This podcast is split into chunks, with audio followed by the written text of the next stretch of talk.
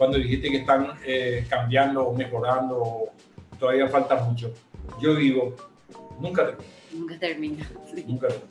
Hay que ser disruptor, hay que hacer acciones disruptivas, hay que mejorar constantemente. La mejora tiene que ser continua. Uno nunca tiene que quedarse en el, decir, acá llegamos.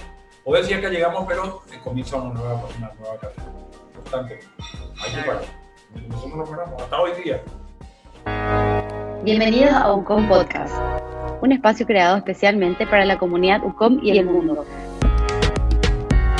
donde compartimos ideas, historias, reflexiones y charlas para entretenerte, informarte y sobre todo acompañarte en la evolución de tu aprendizaje. Que lo disfrutes.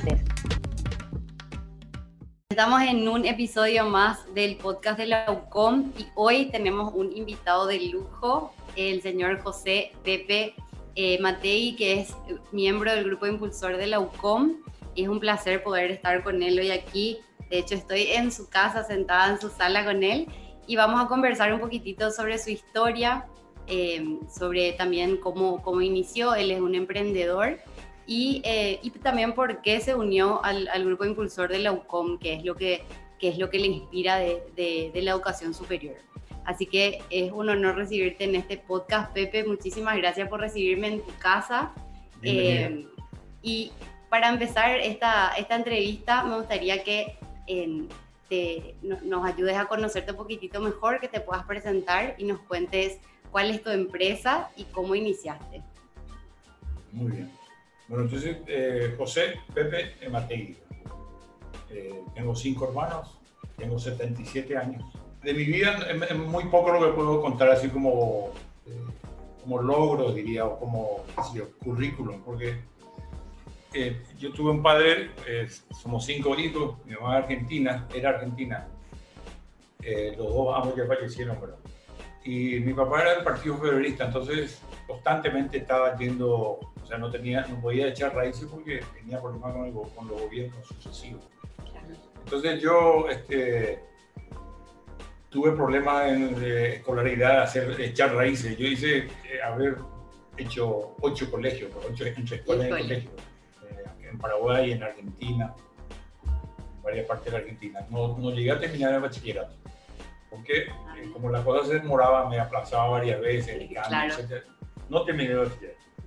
Mi profesión es, yo trabajé en muchas profesiones. Como no estudiaba, mi papá me dijo, bueno, trabajar. Y trabajé, sí, yo trabajé en muchísimas cosas muchísimas cosas, tengo mucho conocimiento en muchas, conocimiento plagio, digamos, pero en muchas cosas, de mozo, fotógrafo, mecánico, chapista, sí.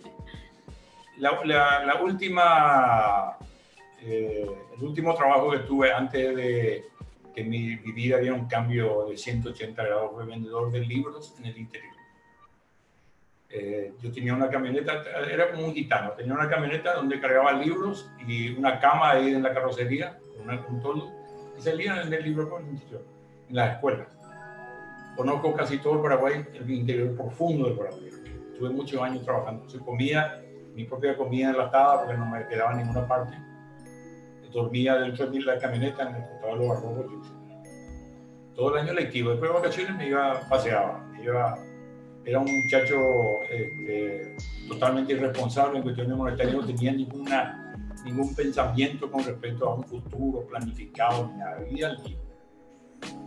Em, eh, cuando tenía 35, o sea, conocí una chica en el año 72, 73, por ahí, en una barra de amigos, me hice amigo de una chica, eh, 73, una familia de cuatro hermanas. Me hice muy amigo de la chica, mi amiga íntima, era un amigo íntimo en realidad, pero era mujer. Claro.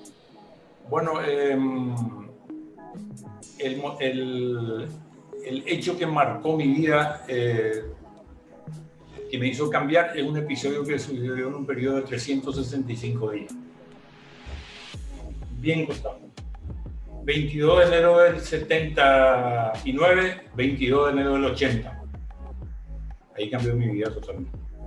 Em, el médico es mi señora. Mi señora es la, héroes que no le gusta, no le gusta contar, pero sí lo cuento. Em,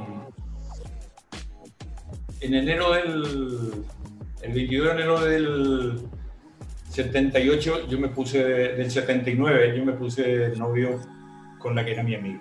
Yo tenía mi novia, o sea, había roto hace un poquito. Él tenía, ella tenía su novia, había roto hace un poquito. Del 22 de enero del 79 me puse de novio con, con mi señora y decidimos casarnos en, en marzo, del, marzo del 79. En el mismo marzo del 79 murió mi mamá. Entonces postergamos hasta abril de ese mismo año. Eh, el 24 de diciembre del 79 me echaron del trabajo. El 22 de enero del 80, o sea, 369 días después, eh, tuve dos hijas. Ah, mira. Entonces, me puse de novio con mi amiga, me casé, murió mi mamá, me echaron del trabajo, tuve dos hijas. Un montón de cosas al el, mismo el tiempo. 20 el 22 de enero del 79, el 29 del 80. Y en ese año fundé la empresa. Estaba sin trabajo. Y bueno, y la empresa es, eh, fui desarrollando la empresa del 80 hasta hoy, digamos ahora estoy retirado. Eh, mis tres hijos trabajan en la empresa. La empresa se llama Unión. Yo fabrico cosméticos y cuidado personal. ¿Puedo decir la marca? Sí, claro. New Color, Carey, Dodi, Infantil, Dr. Wells, Gisemi. Son marcas eh, líderes, algunas New Color, eh, Claro. Carey, estos son líderes en el mercado, ¿verdad? Dodi también. Exportamos, es una empresa de primera.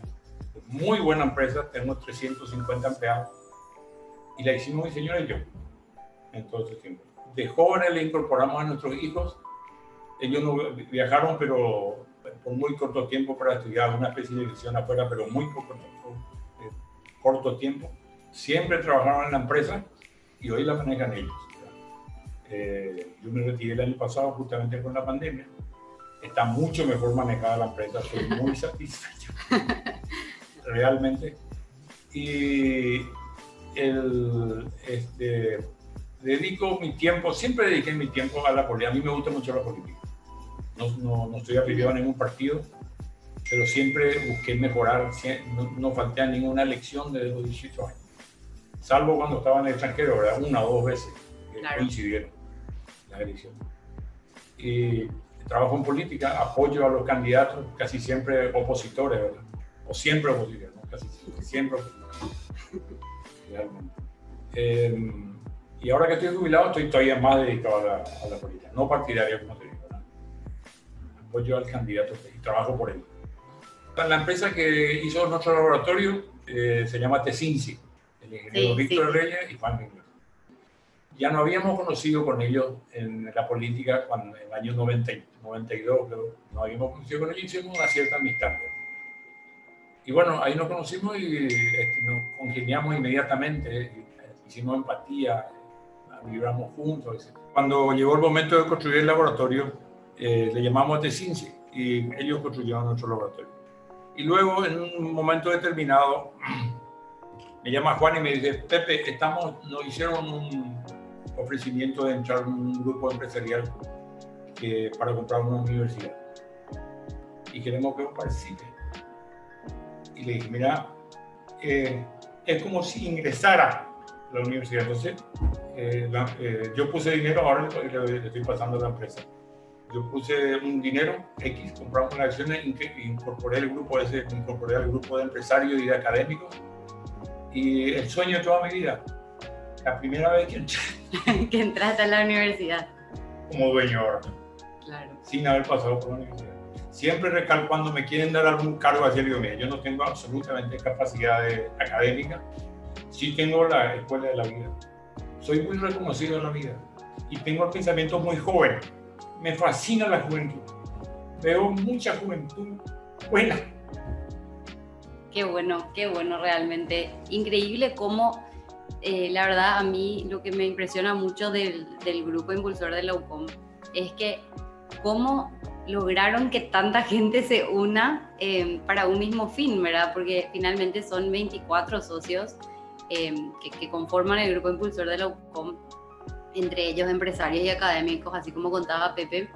Y, eh, y son todas personas realmente increíbles, ¿verdad? Buenísimas personas, eh, súper reconocidas cada uno en su ámbito y que finalmente todos eh, quieren tener eh, educación de calidad, ¿verdad? aquí en, en, Paraguay, ¿verdad? Educación superior en este caso porque están apostando por una universidad. Eh, y incluso cuando no piensan en, la, en el mismo tipo de, de, educación de calidad, de repente algunos eh, por ahí quieren enfocarse más en ciertos ámbitos, eh, pero finalmente todos confluyen en, en, lo mismo, ¿verdad? Que es buscar la educación de calidad. Para mí eso es realmente, eh, no sé, un, creo que es también como un despertar, digamos, para nosotros en, en, pensar un poco cómo está la educación en nuestro país, ¿verdad? Y ya que mencionabas también que te gusta un poco entrar a la política, ¿verdad? O sea, como que aportar a la política, que a mí también me encanta y digo que no, no necesariamente tiene que ser partidaria, ¿verdad? Eh, política finalmente es hacer el bien a la sociedad y la educación es gran parte de eso, ¿verdad? ¿Cómo vos ves que hoy está nuestro, nuestro sistema educativo? En, que, cómo, ¿Cómo ves a la educación dentro de lo que es nuestra política hoy aquí en el Paraguay? Bueno, yo, yo este, siempre pensé que uno de los mayores daños que causó a nuestro país esta larga oscuridad ¿verdad? de la dictadura de Stroessner y luego propiamente el gobierno, realmente el gobierno colorado, sin, eh, sin denigrar al Partido Colorado como partido, sino a sus componentes y sin denigrar todos sus componentes, sino a los que eh, son malos componentes y generalmente están en la cúpula fue la, la, mediocrización de la educación, volver mediocre a la educación. durante la dictadura de Stroessner se, prevaleció el hecho de tener la, la, afiliación política antes que la capacidad. Y eso permitió que, la, que el maestro sea mediocre, se forma mediocre. Yo me acuerdo cuando yo era niño, las, las maestras, las maestras de la primaria, según cuarto, quinto grado, eran doctoras prácticamente. Eran, sabían de todo, sabían bien y sabían enseñar después yo comencé a vender libros justamente en la escuela y me daban ganas de llorar ver la mediocridad de nuestras maestras, ¿eh? sobre todo en el interior. Es increíble. Eh, y bueno, así no se puede construir una nación. Y la base de la nación es la educación, de cualquier organización, cualquier eh, equipo humano es la educación. Y nosotros crecemos justamente eso. Y la solución, yo no soy académico para, para este, dar una solución, ¿verdad? Pero el, mi sentido común me dice que si no, si no tenemos buenos constructores no podemos hacer grandes obras. Eso tiene que ser lo inicial. Y la educación eh, eh, pasó de ser una vocación, o sea, un lugar en donde digo, que tenía vocación para enseñar, como hay muchísima gente. Claro. Yo tengo vocación de enseñar, no sé cómo enseñar, pero me, me fluyen las palabras. Y no, no, no tenemos eso. Entonces, por un lado, no hay, las la maestras no tienen vocación, trabajan por un salario. Y ellos lo que les interesa es el aumento. Y está bien, es justificado, pero no tienen la vocación de enseñar. Entonces no, hay nada que hacer. Cuando nosotros entramos a la, cuando integramos, yo integré el grupo de la UCOM, por un lado encontré académico, que lo único, el académico lo único que quiere es enseñar, y me parece excelente. El problema es que tiene, tiene que darle sustentabilidad también a la enseñanza. Claro una universidad tiene que tener fondos. Entonces ahí hubieron algunos, no digo roces porque no había roces porque nosotros todos tenemos el mismo pensamiento final, hacer una educación de buena calidad, una, educación de excelencia, por un lado. Por otro lado, también coincidimos todos en que nosotros tenemos, esta universidad tiene que educar a la gente sin buscar el lucro, sino que buscando una excelencia. Y al no buscar el lucro, nosotros podemos tener alumnos que sí pueden pagar y alumnos que no, no pueden pagar. Lo importante es que sean excelentes.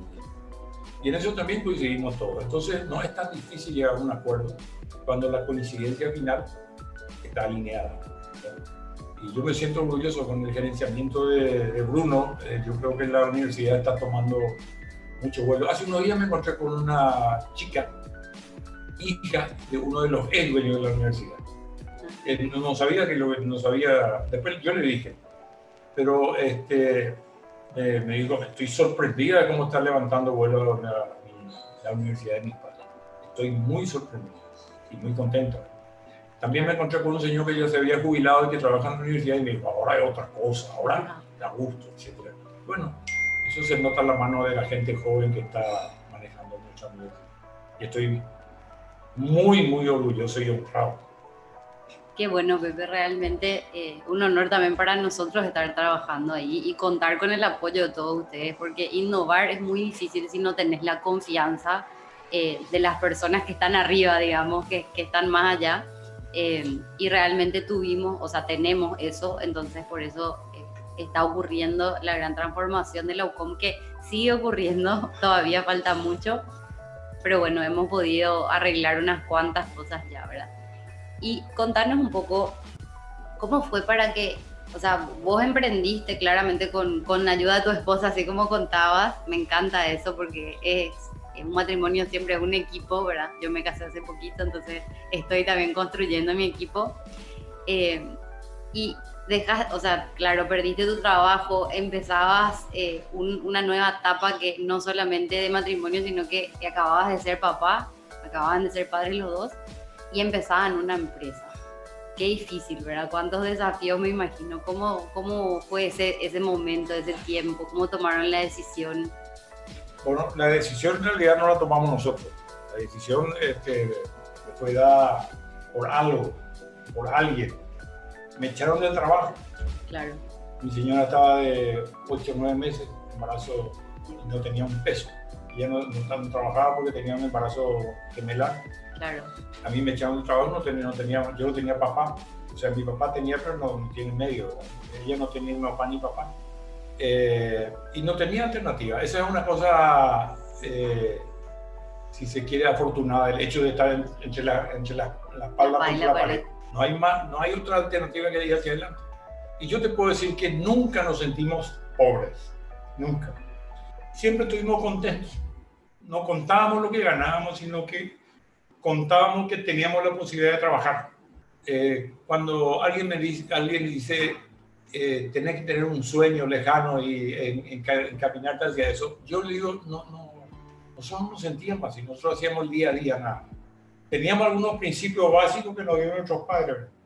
La rectitud, la integridad, la honorabilidad, cumplir los compromisos eh, como mi papá era perseguido político, yo también tenía esa formación así de tratar de ser lo más honesto, posible. Y fuimos, eh, al principio yo puse una distribuidora, yo empecé a vender, era de profesión vendedor, yo trabajo de vendedor del año 64. 64, fíjate, son 50, 50 años, no sé cuánto. Eh, al principio comencé a vender relojes por la calle. Un muchacho me dio relojes. recién llegaban los digitales y vendía por la calle el muchacho este vio que yo era muy, o sea, tenía dos hijas recién nacidas y no tenía un peso, o sea, tenía que ser buena única. Entonces, este, eh, trajo una línea de, perfumería varonil para hombres, empecé a vender eso. Después este, comencé a trabajar con una empresa que vendía un producto nacional, una marca llamada Poliana, Podol, Biodén, Poliana, productos fabricados en Paraguay inmediatamente yo le dije a la persona que me vendía que yo quería incorporar otras cosas y fui incorporando cosas en el laboratorio, catedral, laca, todo.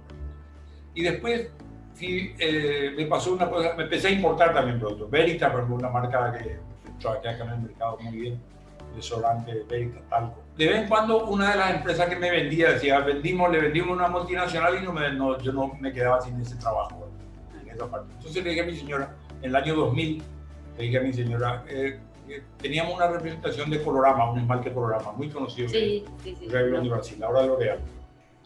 Y teníamos esta representación y se vendió la, la firma eh, L'Oreal compró Trello y me sacaban la representación. Entonces le dije a mi señora, vamos a fabricar nosotros. En el año 2000, en el 2002 empezamos a fabricar. y ahí, a partir de ahí, yo, ya vendía mi propio producto, el New Color y bueno, fuimos incorporando otro producto, otro producto, otro producto, siempre trabajando a full, eh, contentos, felices. Nunca incurrimos en cosas indebidas, siempre respetamos los pactos, siempre. Y fuimos creciendo. Eh, si uno persiste y mantiene cierta, cierto nivel de, de austeridad, digamos, ¿verdad? Una clave es eh, gastar menos que lo que ganas. Mantener tu gasto siempre por debajo de, tu ingreso. Y que nosotros somos una familia, no tenemos, eh, no tenemos este delirio de grandeza de nada por el. Somos austeros. Eh, mi familia se crió mi hijo también son austeros. Mi señora, ni qué decir, era súper recontra económica. Ayer estaba contando una anécdota que ella, nosotros comprábamos queso. yo me iba al interior y venía los sábados y me íbamos al, mercado a hacer las compras. Compraba un kilo de queso por semana, queso para ver. Vino una tía de Francia y la agasajó con todo, venía de Francia. Y al terminar el almuerzo, le dijo la, la tía, le dijo que en Francia, después de como postre, se come queso y después vino. Vino no tengo, yo no tomo pero ah. teníamos queso. Claro. Y después que se fue mi tía, la tía, me dice mi señora, se acabó el queso en la semana. no teníamos para comprar. O sea, ella ahorraba, claro. y, pero anécdota como esa tengo centenares, de, pareceríamos que éramos pobres. Y éramos pobres en realidad, pero no, nunca nos sentimos. Claro. Estábamos juntos, teníamos trabajo, nunca nos sentimos pobres. Y yo tenía una, una moto, una Honda 50, después compré una Honda 90, ya, ya solo, ¿verdad? Me emociono porque soy un agradecido a la vida.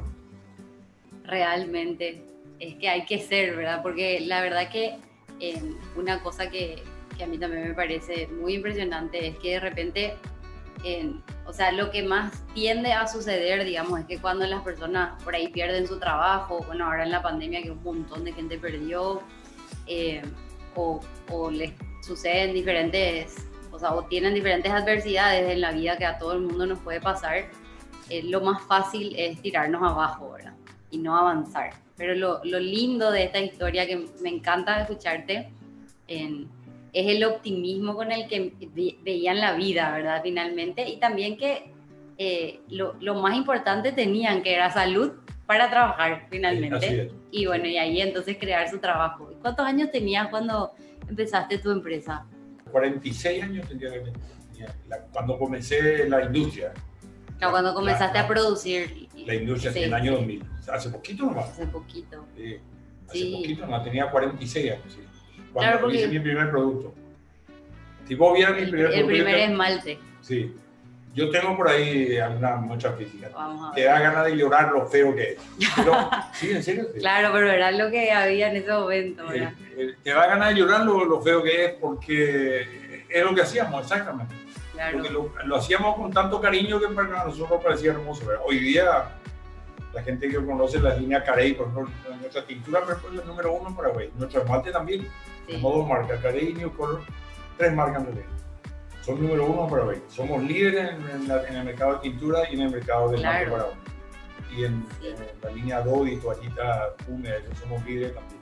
Y fue avanzando también el, el packaging de, de, los, de los esmaltes, fue cambiando, o sea, fueron, fueron aprendiendo también y, mejorando, ¿verdad? Constantemente. Esa era una, una, una, cosa cuando que vos dijiste lo de la universidad, cuando dijiste que están eh, cambiando o mejorando, todavía falta mucho yo digo, nunca termina. Nunca termina. Nunca termina. Hay que ser disruptor, hay que hacer acciones disruptivas, hay que mejorar constantemente. La mejora tiene que ser continua. Uno nunca tiene que quedarse en el, decir, acá llegamos. Poder decir acá llegamos, pero comienza una nueva, una nueva carrera. Constantemente. Hay que parar. Nosotros no paramos. Hasta hoy día. Constantemente yo con mis hijos hablo de, de los productos que tenemos que tenemos que los pacas y todo eso. Me... Qué genial, realmente. Lo que más me impresiona es que, eh, como ves que de repente los jóvenes también vivimos, y sobre todo ahora que hay tanta información y que todo el mundo está así como, bueno, vamos a, como que todo es muy rápido, ¿verdad? Todo sucede muy rápido.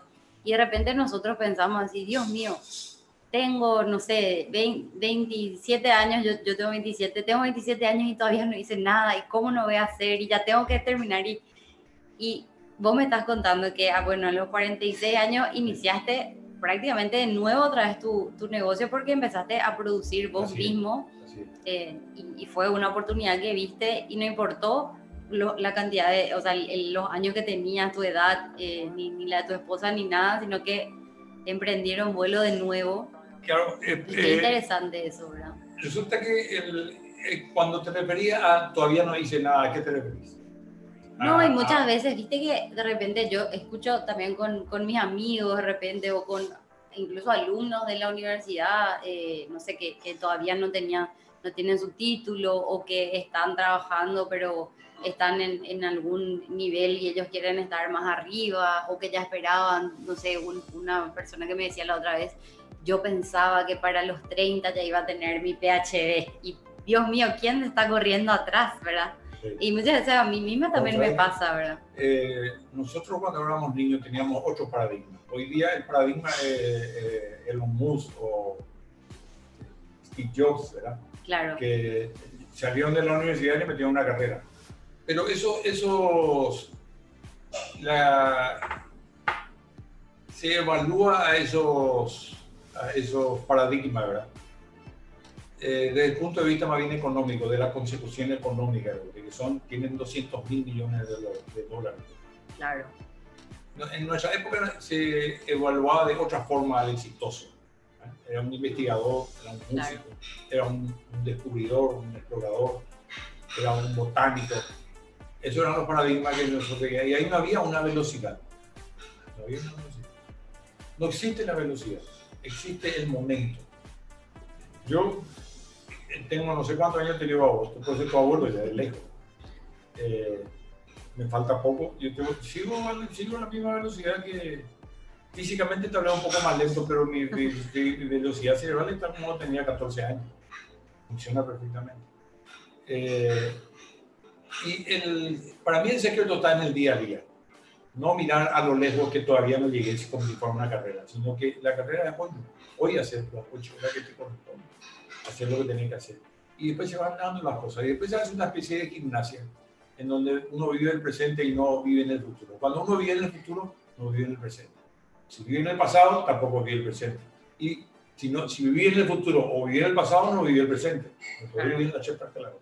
Entonces, ver lo que hay que hacer mañana y hacer completar ese día. En la Biblia, que una, a pesar de que yo no soy practicante de ninguna religión. Soy, soy católico de nacimiento, pero no soy muy abierto en ese sentido. La Biblia es un libro de, de cultura humana de primera, de filosofía de primera. Hay millones de enseñanzas. Y ahí dice, cada día tiene su cosa buena y cada día tiene su cosa mala. No hay que vivir el mañana ni tampoco el ayer, el hoy. Entonces, hoy, y dar gracias por, lo, por los logros que conseguimos y aprender de los errores que cometimos en realidad sí, hoy el, el, joven eh, está muy apurado en conseguirlo. Pero yo, vos sabés, yo, eh, yo lo hablaba con mi hijo, eso, yo eh, estoy mucho más contento con la juventud actual que de ¿En serio? ¿Por qué? Porque eh, gracias a Internet, yo creo que, gracias a la, la claro, la información. La información. Tiene mucho más información el joven, ¿verdad? Tener más sentido común. La información, finalmente, el sentido común es información acumulada. Claro. Lo mismo que la memoria artificial es una, una computadora que tiene toda la información. Si no, no podría ser. Claro. Eh, no podría ser inteligencia artificial. Necesita la información. Un cerebro, ¿verdad? Si tiene mucha información, va a tener mucho sentido común. Así es fácil, porque el sentido común es encontrar qué es lo que debiera hacer y qué es lo que debiera pasar. Y para eso necesita la información. Y hoy día el joven tiene mucho más información que antes. Le falta un poco más de, tardar un poco, eh, eh, bajar un poco la velocidad, porque el, el, no conseguir las cosas rápidamente lo que le hace es le frustra. Y así, por ejemplo, te voy a dar un caso, uno se va a la elección, no, no quiere votar, porque claro, cree que no, va, no va, a cambiar nada. No va a cambiar nada. Y no es así. No es así. Lo que no va a cambiar es si no vota, es justamente al contrario. Así mismo. Es justamente al contrario. La mejor manera y, la única manera legal que tenemos los ciudadanos hoy día, el, el momento de una elección, a decir, yo le digo a los jóvenes, yo no te pido que voten ni siquiera, no, no, te doy por ningún partido, no importa, pero andá y votá, en blanco. Vota. Sí. tu voto o votá en blanco. Porque entonces, si, si los votos en blanco le ganan por goleada a los votos por un partido, el pueblo se da cuenta que la gente no está contenta con ese partido. Pero si no te vas, nunca podemos saber. Totalmente. Y eso sucede que el joven es escéptico, descreído. Ahí está la parte donde había que mejorar. Eso es responsabilidad de ustedes. Totalmente. ¿Y, qué, y, qué, responsabilidad, ¿verdad? Muy grande. cada, cada generación tuvo sus héroes, ¿verdad? Y tuvo sus villanos. Sí. Toda la generación. Ahora hay mucho más información, hay, hay, hay más posibilidades de discernir las cosas. Entonces, por eso hay más desperdicio. Pero yo, estoy, yo, soy, yo confío mucho en la juventud. Yo veo muy buena juventud. Ahí hablo con Bruno, hablo con Soledad Núñez, conozco gente de maravilla. Ahora con la política. Yo estuve llevando, yo trabajo en una zona marginal en el Bañado Tacumbúa y me pidieron que lleve candidatos a concejales jóvenes y llevé como 10, 12 por ahí. Yo le decía a mi señora, lleno de jóvenes espectaculares en nuestro país. No, no, se ponen de acuerdo para decir vamos todos a votar el domingo por las redes sociales, vamos a votar todo en blanco, a saber cómo se va a mover. Sí. Se va a mover el adulto, el viejo, el que nos dirige, nuestros políticos Es una buena Totalmente. propuesta. Propónganse los jóvenes sanos de este país, que son la mayoría absoluta. En las próximas elecciones vamos a ir todos a votar en blanco. Ahí va a ser voto, no te calles. Me encanta. Le, vamos a mostrar a, los muchos gobernantes que no estamos de acuerdo. Sí. ¿Va a mejorar? Mejora luego la cosa. Y sí, la verdad que la presión ciudadana es el único poder que nosotros tenemos realmente para generar cambios, ¿verdad? En nuestro tiempo estaban, el bueno y el malo estaba bien definido. Occidente para nosotros, ¿verdad? Y Oriente. Los comunistas y los, los, occidentes, y los comunistas y los no comunistas en Paraguay era Stroessner y la, la Entonces estábamos todos, teníamos un objetivo, un enemigo claro. Ahora estamos muy desdibujados, porque la corrupción... Es transversal eh, ahora. El prebendarismo, el populismo es transversal a los partidos, están todos los partidos. En cada partido hay gente buena y gente mala. Antes no era así. Era más fácil la cosa eh, para el joven sin ilusión. Pero ahora ustedes tienen más capacidad, pues tienen más información. Claro, eso sería. Bueno, y referente a mi empresa, Estamos muy orgullosos de eso. Yo quiero, yo eh, admito también y veo mucho también, la pandemia ayudó muchísimo a jóvenes emprendedores. La cantidad de cosas que veo. Fue también un ponerle contra la espada y la pared, ¿verdad? Y entonces le ánimo. los momentos críticos son los momentos en que uno puede salir adelante. Con un poquito de esfuerzo sale adelante y después ya... Claro, las crisis son oportunidades. Hay una, una, una, palabra que se incorporó no hace mucho al, al lenguaje psicológico, es la resiliencia que es una, una, palabra de la física, que viene de la física. Y yo suelo leer los, testimonios de la gente con resiliencia en los campos de refugiados, en Siria, en, Auschwitz, en la Segunda Guerra Mundial. Y, hay que, y la resiliencia es una cosa que se puede adquirir. Eh, si uno se propone, vamos a hacer hoy nomás, mañana más que pasa, hoy nomás, mañana más que pasa, después uno sale del problema y se hace como una musculatura de no dejarse vencer, ¿eh? no dejarse vencer, no sentirse defraudado. Agradecer que la oportunidad que uno tiene de luchar es la oportunidad. Entonces, uno llega a una crisis y piensa de esa manera. Acá lo que hay que hacer es luchar. No hay que dejarse llevar, hay que luchar. Y uno se va agarrando costumbre. A mí me ha pasado hoy así. De hace unos cuantos años, 15, 20 años. Hay una crisis, yo veo una oportunidad para salir adelante. Le busco y salgo adelante. Claro.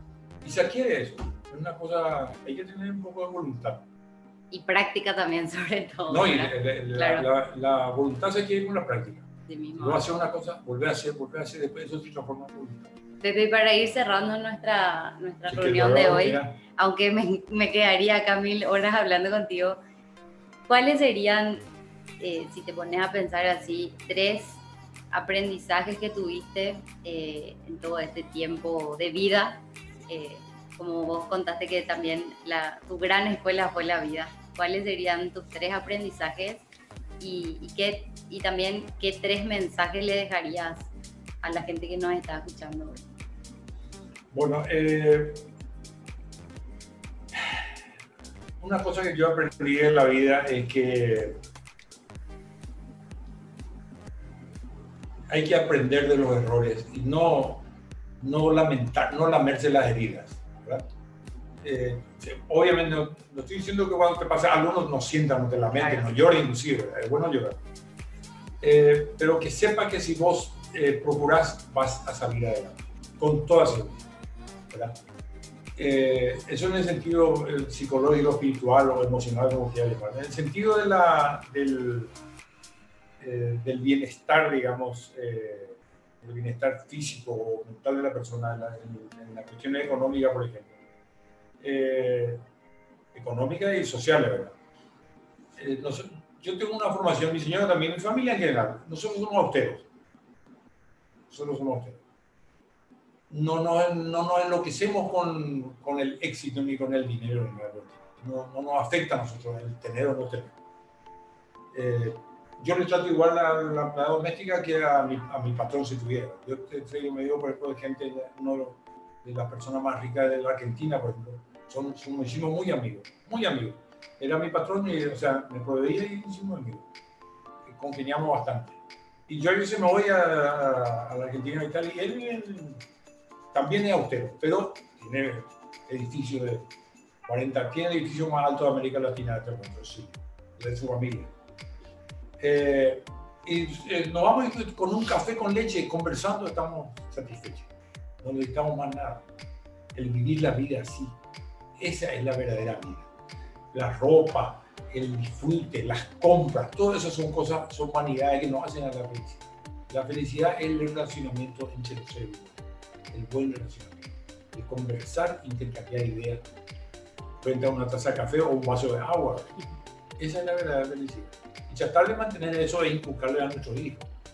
Hay gente que, nuestros grandes líderes, ejemplo deportivo como Maradona, por ejemplo, que eh, tiene poder, tiene dinero y se le nubla el entendimiento y cree que en el tener está la felicidad.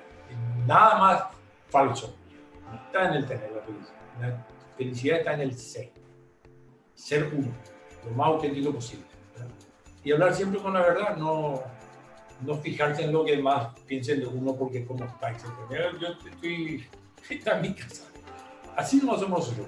Puede venir cualquiera, así somos nosotros. Vos estás viendo eso. Tratar de ser así.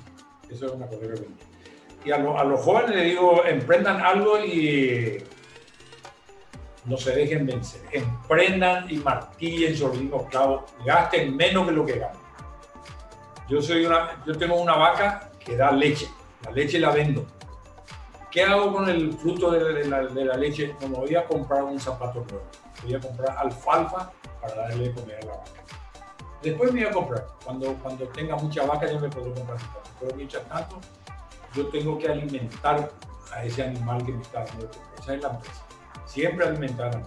Siempre vivir por debajo de tus ingresos. Después se va formando una masa crítica que te permite darte el gusto. Que la tercera cosa, eh, en tu matrimonio. El matrimonio es una decisión diaria. Vos, estás con una persona, yo tengo 42 años de casado, me peleo con mi señora. Desde el primer día me peleé con mi señora, hasta hoy. Pero siempre digo, ¿preferí con otra? No, esta es Ella también. ¿Preferí con otra? No, acá es donde quiero. Entonces, eh, como es una decisión diaria, uno aguanta esas cosas. Eso tiene que pasar que Después se van limando. Dos personas que se juntan y viven juntos son como dos piedras. Por los roces se van lijando la pereza. Después llega un momento, mi señora, yo, yo no puedo vivir sin ella. ¿Eh? Claro. Le, le estoy extrañando. ella también a mí. ¿Dónde está? ¿Dónde está? Y nos peleamos igual. Igual que cuando recién nos casamos. Me encanta. Entonces, eh, la pareja, una, la pareja estable es una gran cosa, porque uno forma la familia. Y para mí lo más importante de la humanidad es los afectos cercanos. Eso te hace, te da seguridad y también te eh, incentiva a que seas generoso con el, con el resto de la sociedad, que es para la sociedad. Qué genial.